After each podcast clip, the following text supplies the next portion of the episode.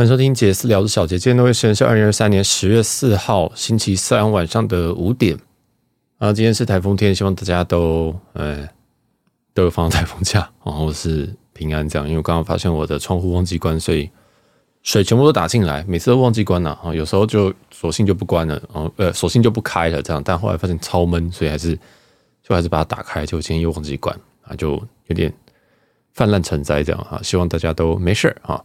那今天这一集我们要来聊 iPhone，又要聊 iPhone 哈，这所以不会有旅游内容，全部都在聊 iPhone 的十五 Pro。那今天我讲讲我的一些对于的这只手机的一些想法。那我目前是拿的是十五 Pro，我前一只手机是十四 Pro。嗯，你可以基本上可以认为我是一年换一只的人哦。那我们就来聊聊这只手机。那为什么又要聊嘞？哎，其实前两周我们都各有一集在聊 iPhone。那一方面是我自己对三 C 本身就是非常有兴趣哦，我就是一个器标准的器材党。啊，另外一件事情就是，哎，其实我也想要多做一点其他奇奇怪怪的内容，就是我什么兴趣我就做吧，哦，那当然，嗯，我自己觉得 iPhone 五算是蛮熟的，所以可以跟大家聊一聊。那最近都有很多很多新闻，然后在讲说这个发热的问题，跟 iPhone 十五很烂、很很破或什么的啊，也有也有听众今天早上问我说，哎，有听我介绍 iPhone 十五的那一集，有没有考虑买 iPhone 十五 Pro？但是媒体报道的过热问题有非常多，然后他想问我说有没有遇到这个问题。好，那我的我的经验是这样子啊，因为我是首我是首批拿到手机的，那我买的是黑色哦，黑色的十五 Pro，其实十五 Pro 不是十五哦哈。嗯，我自己是觉得发热问题是没有像媒体讲那么严重。那有几个会发热的时间点，第一个是它如果背景在 update 东西，我这应该说在 upload 东西。假如说你今天 i 你今天 iCloud 可能，呃，有些你刚刚照了一个很长的影片或很多照片。那它势必会去做这个上传的动作嘛，对不对？这个这个我是有开，它自动上传，所以当然这个时候会热。好，这是第一种情境。那如果你遇到这种你发现很热的时候，你可以假设，如果你觉得是这个状况的话，你就直接进相簿里面，然后就让它暂停它的 upload，我觉得就好了。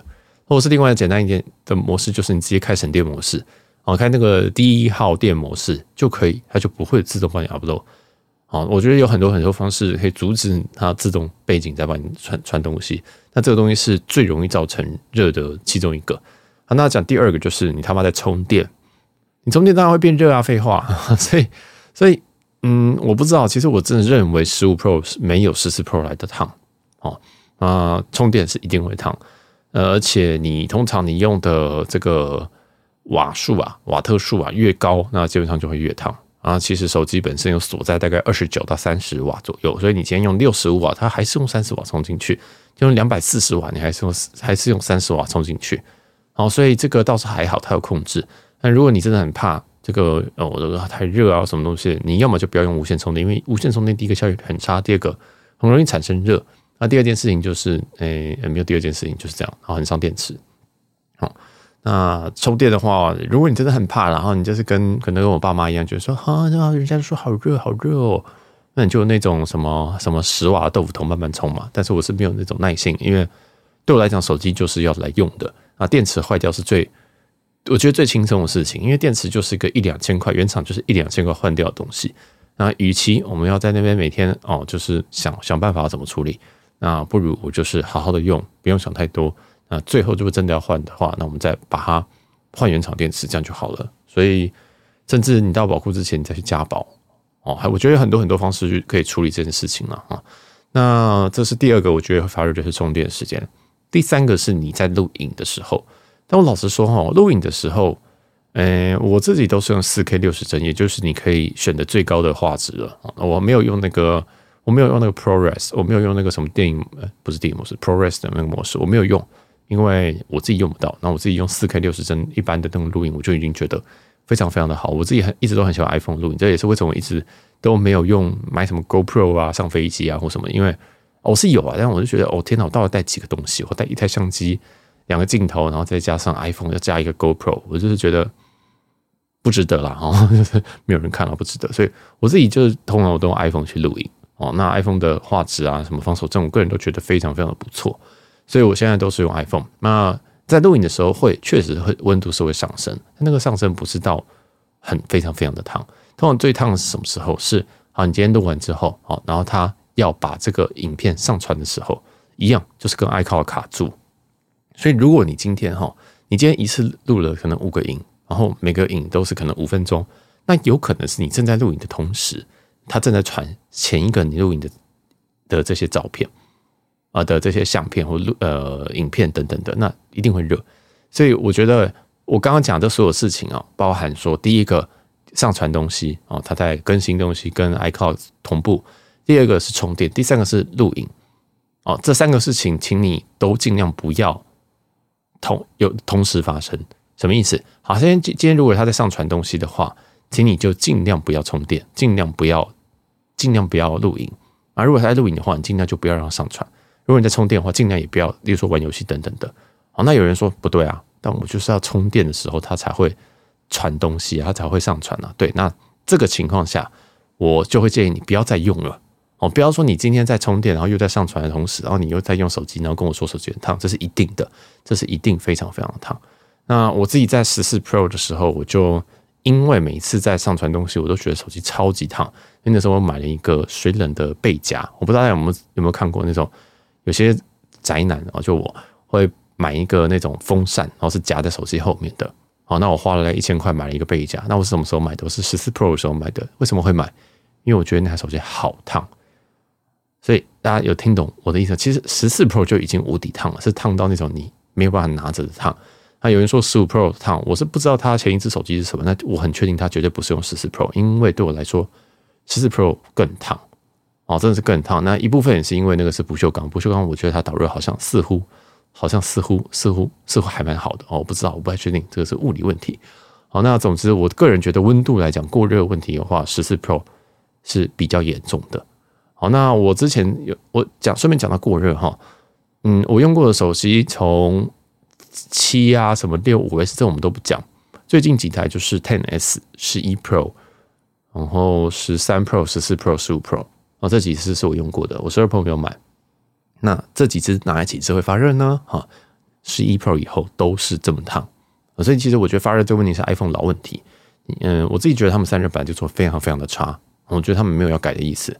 然后后来有无线充电之后，又是就是更惨，真是更惨。所以我现在都是，除非我真的是受不了，或者是我有什么习惯，我是尽量不会用无线充电，或者说如果它今天温度很高，我会直接拿水冷扇直接开始，直接开始让它降温这样。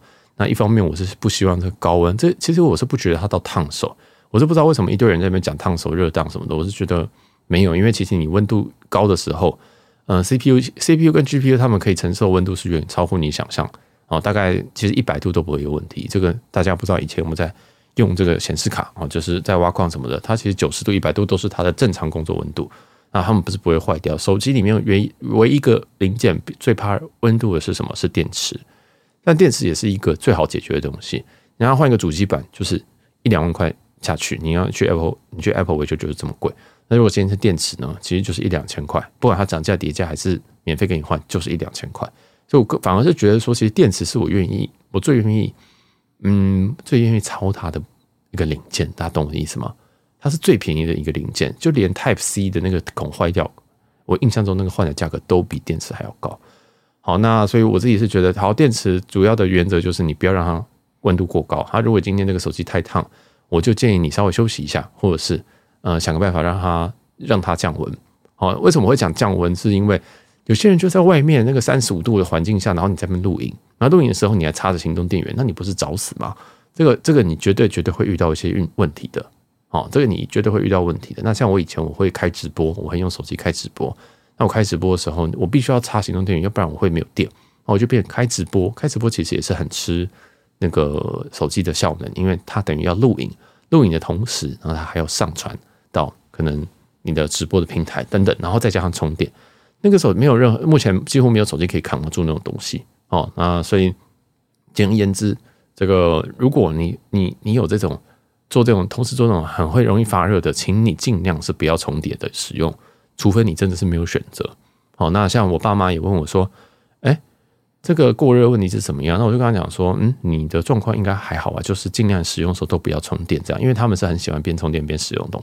边使用这个手机的人，那我就刚刚讲说，好，你今天看个直播，对不对？因为他们喜欢看那个 YouTube 的一些直播，那种三十分钟股票直播。哦，就说那三十分钟，我自己估计，无论是录影或者是看这种直播，Netflix、Disney Plus 等等的，大概都是一分钟会最多一分钟掉一趴电。所以如果你现在电有八十趴，那你这个影片只有三十分钟，你可以当做说你看完大概剩下四十几趴、五十趴左右，大概而已啊，大概而已。因为有些人不知道说，我想说我就会看一看就没有电啊，其实不会啦，哈，不会不会那么那么那么废。所以如果你可以的话，你就是在看影片的时候，或者是这种看那种什么四 K 一百二十帧那种那种高清影片的时候，对不对？因为有些可能有些 YouTube 用很高很高的这种倍率去去去去录影，那你可能就会造成你的手机非常非常过热。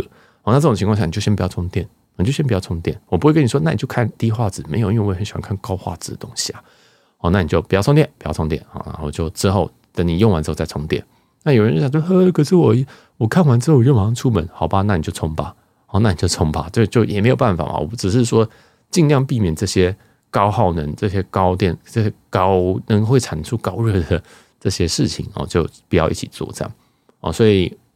这就是我自己对于过热的一些小帮助，但 overall 讲讲完，我是不觉得十五 Pro 很热，我认真真的不觉得十五 Pro 有什么太大的毛病啊，甚至我觉得它就是一直我在上一集讲 iPhone 也有讲到这件事情，就是说，我觉得十五 Pro 是一个十四 Pro 的进化版，它把十四 Pro 很多小问题都修掉了，但是它也没有进步什么，但是它觉得每一个都好一点点，好像它相机，我也觉得它相机呃十四 Pro 有一些小问题。但我知道也其实也没有人点，也没有人真的会点出来了哈。但大概就是像说，我们今天如果在十四 Pro 我们使用录影的时候，我们使用录影的时候，其实呃有时候我会想要想要把别人就是可能 zoom in 然后又 zoom zoom out 这样。那在十四 Pro 有个小 bug 是说，如果刚开始录影的时候就用三倍录影的话，哦就三倍镜录影的话长焦，那我是没有办法再切回一一倍或二倍的。啊，就是我录影的时候我使用远望远镜头的话，我是没有办法切回这个。那它现在是都可以。好，现在就是基本上，它在这个所有的镜镜头切换之间，我认为它已经做到一个更更 balance 的。以前都有一些奇怪的 bug，例如说一倍、二倍、三倍头，这个这个镜头在切换的时候，你会发现画面会突然跳一下，你就很明显知道说它换镜头了。但在十五 Pro 这个问题减少了非常多，我不会说没有，因为你还是看得出来，但是它不会就是嘣就突然就觉得，哎，怎么这个？镜头已经换一颗，这种感觉哦，这个是一个很大的改动。但是你说相机有没有变好？我觉得完全没有。有人说有，但我自己照起来，我自己在上周我去北海道什么用完，我都觉得它就是一个十四 Pro 一模一样的镜头，这样啊，就是我觉得感觉一模一样，没有什么特特别特别改善这样。好，那详细你可以去看测评，因为我自己。我这边讲的东西都是依照我自己实际使用的经验，我不会去无聊那边操操机器，说什么好，我今天去撒哈拉沙漠，然后去录四 K 六十帧的影片，然后跟你说好烫，这不是废话吗？你要你要讲这个东西，你不是跟十四 Pro 比，你可能要跟很多台比。哦，我觉得，而且这后面都还有很多很多的小细节，因为第一周你拿到手机的时候会觉得很烫，是很正常的，因为他的手机全部都还在更新，还不还在同步你所有的资料回来。你如果要真的要对比的话，你必须要把你所有资料都已经同步完之后，才能去跟十四 Pro 去做对比。所以大家懂我意思吗？如果今天一台手机它没有开飞行模式，它就在那边录影测，然后在那边测测测评，它一定会过热啊！它一定会过热。然后它加上可能有些影片，它还有录，就是把画面录下来，然后在录影的时候，然后它如果还在背景里面，然后要把这个手手机可能 restore 回来，就是 restore 回你。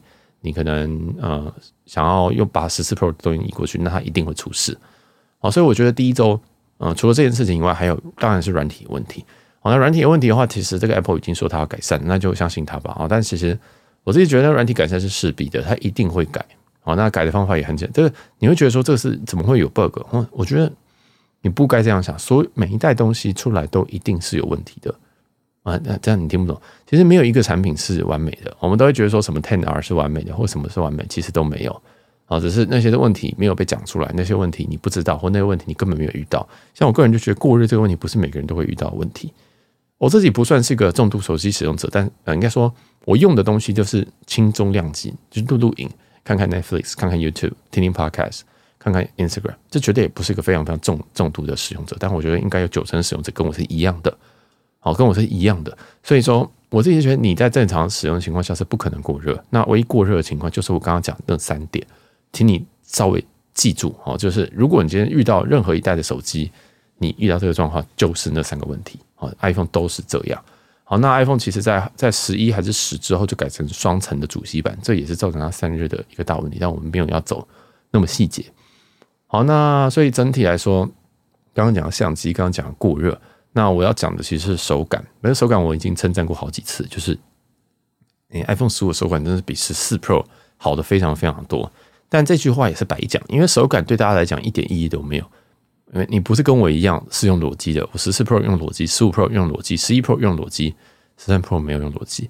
然后我每一只手机到后面全部都是裸机使用，哦，所以我就这个我就很想要开群体嘲讽，就是你今天在那边想说你要挑什么颜色，像我爸我妈就在那边想说，嗯，我要买黑色呢，还是要买什么颜色呢？我就想说，反正你都会包膜，你都会你都会这个把它装壳，哦，那你有差吗？啊，它装透明壳也好，装有色壳也好。对，透明壳最后会变黄色，你什么手机都会变黄色。所以其实我觉得那颜色或什么东西，就有有时候也不太重要。就很多人说我买钛色，我想说，我真的看到真的，我我真在路上看到真的拿裸机的泰色人真的是不在多数哎。哦，你还想说，好啊，反正最后都把它包乱七八糟，别人远远看也都不知道那是什么手机。但当然也不是说买这个颜色就是为了让别人看，但是其实很多人是这样想的。哦，那整个来讲，裸机的手感其实非常非常的好，因为这个边框倒角的关系，所以。它十四 Pro 是一个垂直的情况下，然后加上十四 Pro 我觉得比较烫，十五 Pro 比较不烫，然后加上这个钛金属的手感，真的就会比不锈钢来的好哦。那这个我是非常非常推荐这台可以用手机使用，但是但是这边也要讲一个，其实我觉得 iPhone 最大的问题啊，我我这个在上周的 iPhone 跟上上周 iPhone 应该其中有一集有讲，就它的问题是在它的涂层啊，哦，就是我知道有有人会会想说，哎，其实它会留指纹，其实。啊，十四 Pro 的不锈钢，它留指纹更多。它留指纹就是你可以清晰的哦，就如果今天有人犯罪的话，摸过你手机，摸过你这个钛金属，呃，这个这个不锈钢金属边框，你根本就不用什么喷什么什么什么东西，然后让它显影出来，可以看到它手指你指纹，你可以直接在你的边框上面看到它指纹。好，但是十五 Pro 它是钛的，然后它有做一些涂层什么的，它还是会有一些指纹，但是那个不是褪色，那个也不是掉色，那个就是。呃，就是就是一个正常的现象。好，那这个指纹我个人觉得还好，反正十二、十四 Pro 的就更严重。但我不知道为什么一堆人在说十五 Pro 的指纹很严重。哦，这个我已经上上集已经讨嘲讽过了。但我要再嘲讽另外一个点是说，其实这一这一版本的这个钛金属哦，那它的它其实上次是有一点点问题的，因为在我前几天，我应该说我。我爸想要用我的手机的时候，嗯，就是我我让他装边框的时候，我想用我手机让他先知道怎么样装那个手机壳嘛。大家都知道手机壳其实有些很硬，有些犀牛盾的无敌的硬，所以有时候你的不免会用到指甲或什么错误地方去去把这个手把这个手机壳掰出来。好，我再建议大家一次，请用指腹去推它，好，去不要用指甲去抠，你抠是抠不出来的。好，永远都是用推的，用推的，用推的。好，那。他就是在操作的过程当中，他用他指甲刮到了我手机，那所以我手机有一点点掉漆，但这个掉漆不是一个非常非常明显，它就是呃一点点，然后在一个很边边的部分，所以我倒是觉得还好啦，因为我是觉得手机，因为怎么说，我我你今天手机你要用手机，就是会接受它的这个这个损伤嘛，就好像你今天用 remote，然后你今天又又给它套一个睡衣，然后套一个包皮在外面，不觉得很？啊，有可能会攻击到别人，然后那个包皮可能有两千块，哦，然后你的手机壳，然后可能也是一两千块。其实我觉得可能没有那么重要，因为其实二手价，二手价其实没有差那么多。哦，其实你去认真观察那种有使用痕迹的二手价，其实不会差，不会差那么多啊。这就我的经验，差一千到两千而已。那我是觉得裸机的价值，使用的爽感是远大于那个。你用过裸机，你就后来就很难回去。还有一个问题是，其实你装壳的时候，你的散热是更差的。你觉得你你想想看，你今天你今天把你的脚泡套了一层保鲜膜，放一层犀牛盾，然后那个犀牛盾还跟你说：“哦，这个是一个超厚保险套啊，不是，是一个你从十十公尺摔下去都不会坏掉的一个壳。”你觉得这个怎么会散热会好吗？所以我觉得很多事情都是本末倒置啊，就是大家都在讲说：“哦，我要散热好，散热好。”结果每个人都把自己的把自己的那个手机搞得跟就脚皮一样厚，到底是在干嘛啊？所以。如果你真的哦，真的很在乎散热的人，你真的很怕过热的人，那你更不该装壳。好，但我不是，就是其实装壳大概占九成九。我我真的这一辈子，嗯，我很少遇到真的跟我一样裸机的人。所以第一个我要推广裸机，第二件事情是，你那个壳也是散热的一大元凶哦，你散热问题一大元凶。第三个事情是，散热其实没有那么严重啊，就应该是说过热这件事情，我个人觉得没有那么严重，有一定都是你犯了很多很多的错。那一定有人想说，哦，我买一只手机，我就不要动，我就不想动那么多脑，我就希望说，呃，Apple 花那么多钱了，对不对？那他应该帮我控制好这个东西，对，哦，他应该帮你控制好这些东西，因为毕竟不是每个人都是会向工程师去分析说，到底是 root cause 是什么东西，问问题的根源是什么东西，所以他当然在下一版本，他就会直接来来做修改嘛，啊，他就直接针对软体来做修改，很简单嘛。如果我原本设计说，呃，这四十度以上啊，里面那个感测器四十度以上，我就要降频，我就我就我就要关掉一些背景的东西，或者是我就要暂停那个 iCloud 的更新，直到它到，比如说四十五，就是它就把它往下调就好了。原本四十五度以上，它会显示过热，它会有有那个温度计的图嘛？我不知道你这个，我不知道大家一辈子里面看过几次那个温度计的图哦，就是有一个温度计就跟你讲说，现在手机过热，我们要停止充电这样子。我不知道大家有没有看过，如果你没有看过的话，你真的没有遇过过热的情况了，因为真的过热会显示那个东西。哦，你这个真的真的我不知道，我就就是觉得很有趣。好吧，那如果它那个 sensor 如果原本是四十五度，它只要调成四十五度就好啦。原本四十度，它调成三十五度就好啦。大家懂，大家懂，大家懂我的意思吗？所以这个软体更新可能也没有那么难，哦，可能也没有那么难。那我还是要最后再帮苹果讲一句话，就是说，其实很多东西哈，嗯，你在写程式的人都知道，你在写那个 app 的时候，有些人。的 app 真的写很糟，你一进去你就会使用到非常非常巨大的 CPU 能量，那你能怎么办？你能你能说，哎，你请你请你把你 app 写好一点吗？不行啊，你是个平台啊，好，你你你要控制你要控制他们的这些东西，你你你其实没有办法控制说他们写的多好。我举个例子哈，就以前我们在做电商的时候，我们会测一个说，我们到这个主页，那这个主页的速度会不会很慢？有些网站你会发现进去你要花三三秒钟才读它读不好，其实大家看到三秒钟就以为网页坏掉，或者以为网速坏掉，然后就会离开。所以理论上你这种反应速度你应该要可能要抓在什么零点零一秒之类的。那怎么样子会造成说有些人是零点零一秒载入？我比方我们说零点一好了，然后有些人三秒载入啊，就是你首页的这种这种这个优化是要做好的啊。其实也不止首页，所有的页面都一样，但首页特别重要。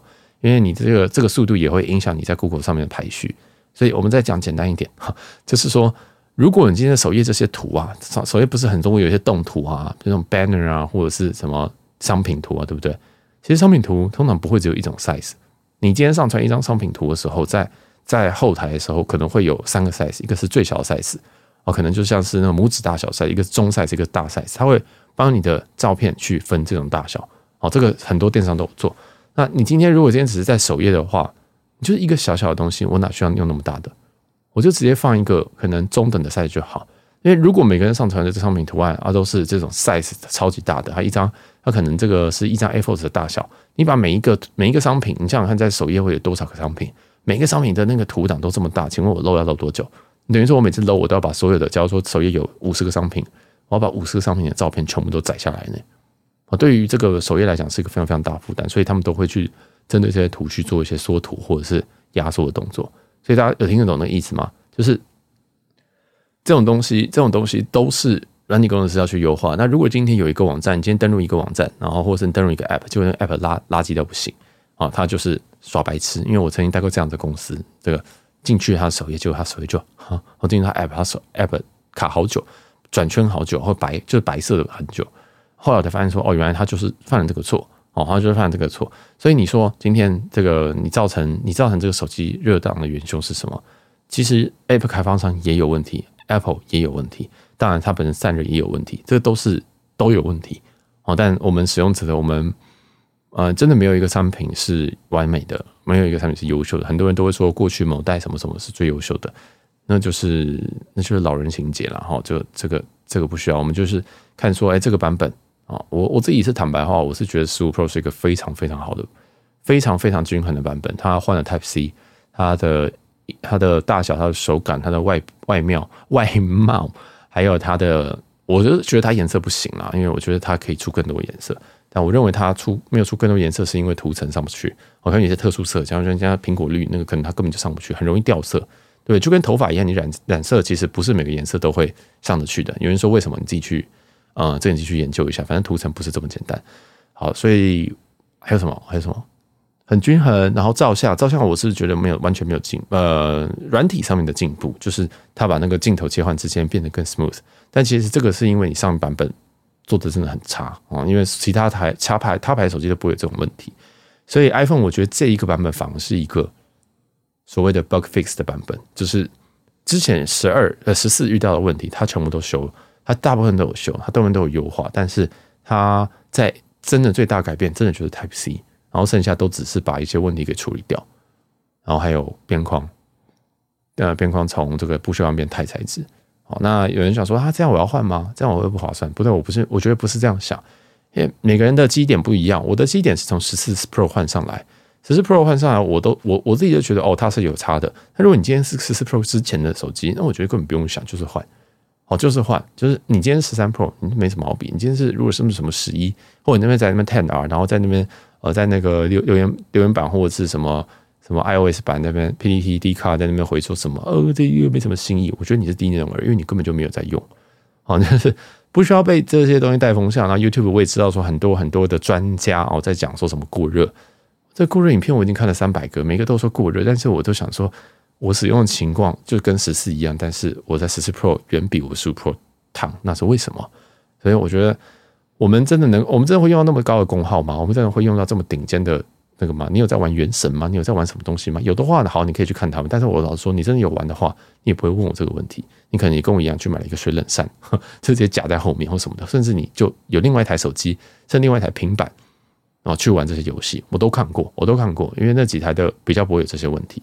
好，所以整体来说，我觉得很好。那这个 YouTube，跟媒体，媒体。我觉得就我觉得就有点有点无聊了，就是其实我觉得它不是一个很巨大的问题，那我自己也没有遇到问题。我觉得这个是一个很很均衡、值得买的手机啊，那也是也是推荐大家。那我自己我自己是反而是觉得 Pro Max 是一个问号的产品。那详情我应该在上上周的 iPhone 我已经讲过，就是我认为呃镜头如果是零点五倍、一倍跟五倍的话，那我最常用的二倍跟三倍镜头其实画质是相对差的。好，那我自己是不太喜欢这样，因为我非常常用二倍跟三倍的镜头。那如果你的镜头本身是一呃一倍、五倍跟广角的零点五倍的话，那其实三倍的这个它变成要用呃去模仿它要算出来的，那这个画质会非常的糟。好，那这个这个我也是觉得这不是别人会跟你说的，因为我自己是有在摄影的人，我自己是有在，我是真认真的在使用这个，我是真的是算是重度使用者，但是应该说我用手机的频率非常非常的高。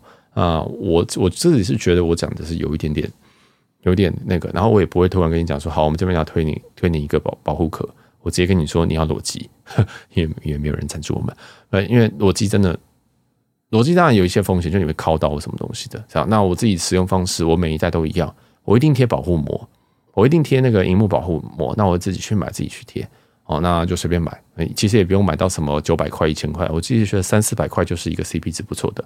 好，买了自己贴，贴完之后，为什么我要贴？好，这个没想到，哎，你裸机为什么不连荧幕都裸？好，这这有个大问题，就是说，其实我发现我非常容易伤到荧幕，因为我常常会把手机跟一些奇怪的东西摆在一起，像什么 AirPods Pro 的壳。好，那我自己是一个非常暴力的使用，呃，相对比较没有那么在乎手机状况的使用者。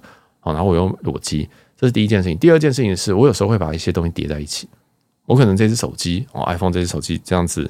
这样子啊，放着，那我可能有另外一只，就是说我还有 Google Pixel，Google Pixel 我就把我要把它叠在一起，哦，那我就有时候会不小心敲到荧幕，那荧幕敲到真的是一件很痛苦的事情，因为我有一只手机，呃，C Plus 吧，那我那一次在那一只手机，我就是完完全全裸机，是连荧幕都没有膜，这样没有贴保护膜，后来我就是荧幕敲到，我真的是后悔后悔莫及，因为荧幕敲到那个感觉很糟，你每次看都看到那边有个痕迹，然后就觉得很痛苦，好，这个是痕迹的问题。第二件事情是。荧幕保护膜贴上去之后，它比较好滑。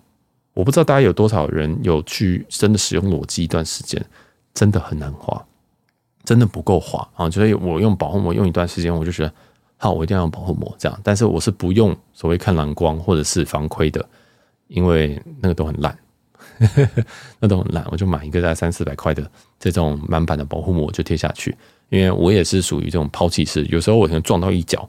我就可以换一个啊！如果因为因为有一些人哦，他会去外面包膜或什么东西，我就觉得，嗯，我觉得好贵，因为那个真的包下来就是什么一千五两千。现在手机真的是不知道为什么包膜可以这么赚钱，我真的不太懂。就是可能手机单价很贵，所以大家就会把它当精品对待吧。这样，那你买了一个 LV 包，你会去包 LV 包的膜吗？好像有，对不起，但就很怪啦。我这其实觉得说，其实东西你买来就是要使用的。那嗯，有些东西你自己会介意，那你就就保护。像我对荧幕就是觉得说不行，我要它完美无瑕，然后又好滑，那我用。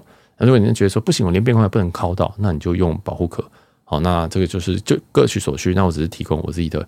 一些想法，然后我觉得 iPhone 十五是很，我觉得这一代是很不错的手机哦。那它 Type C 开放之后，其实也开启另外一扇窗，因为例如说，你甚至可以插 Type C 的键盘直接打字，你可以直接把 Type C 的东西直接投到荧幕上。如果你荧幕 Type C 的话，所以你反而要担心的是 Type C 说不定对你来讲用处不大，因为你根本就没有那么多 Type C 的东西，你懂意思吗？就是就是这样，所以嗯。我是觉得这一代不错了哈，就是推荐大家换啊。如果你在犹豫的，或者你在觉得过热问题，或者新闻上讲的那些东西，我都觉得没有意义啊，因为大家臭苹果流量最高。但但我自己就觉得这版算是一个，我觉得它是一个十四 Pro 的进阶版，它是一个 bug fix 的版本，它把很多我在十四上面遇到不太开心的问题，它都解决掉了。好，那好，那就就到这边，希望这集对大家有帮助。那如果你有 iPhone 相关的问题，也可以再问我啦。我真的算是一个。这还是讲 iPhone 而已啊！你想，我有几个 AirPods Pro，我有几个，我有几个没没有，我只有一台 Mac 啊，就是我基本上所有东西都有。那，哎，我没有那个哎，我没有那个叫什么，放在桌上那个什么 Mac Studio，没有那个哦。但基本上所有的苹果苹果系列产品我都有了啊，就是都都有在用，甚至我连那个触控板我都买了，就是我每个都会买来玩玩看。就是大家之前嘲讽说，哇，苹果怎么会出那个视视镜布插插萤幕布？我也买了两条。所以我应该算是果粉问号，那我也不会。如果真的东西不好，我我觉得我不会推荐了哈。好，那就这样，这集就希望有对大部分人有帮助，因为很多很多人在我 IG 上面问说：“哎，食物怎么样？食物怎么样？”想看很可怕这样子，就看我自己看着觉得头好痛，就是真的是唯恐天下不乱，难怪那个什么蛋会爆成那样。就想说一颗蛋是多少钱？怎么可以爆成这样？好啊，就在这边，我是小杰，我们下期见，拜拜。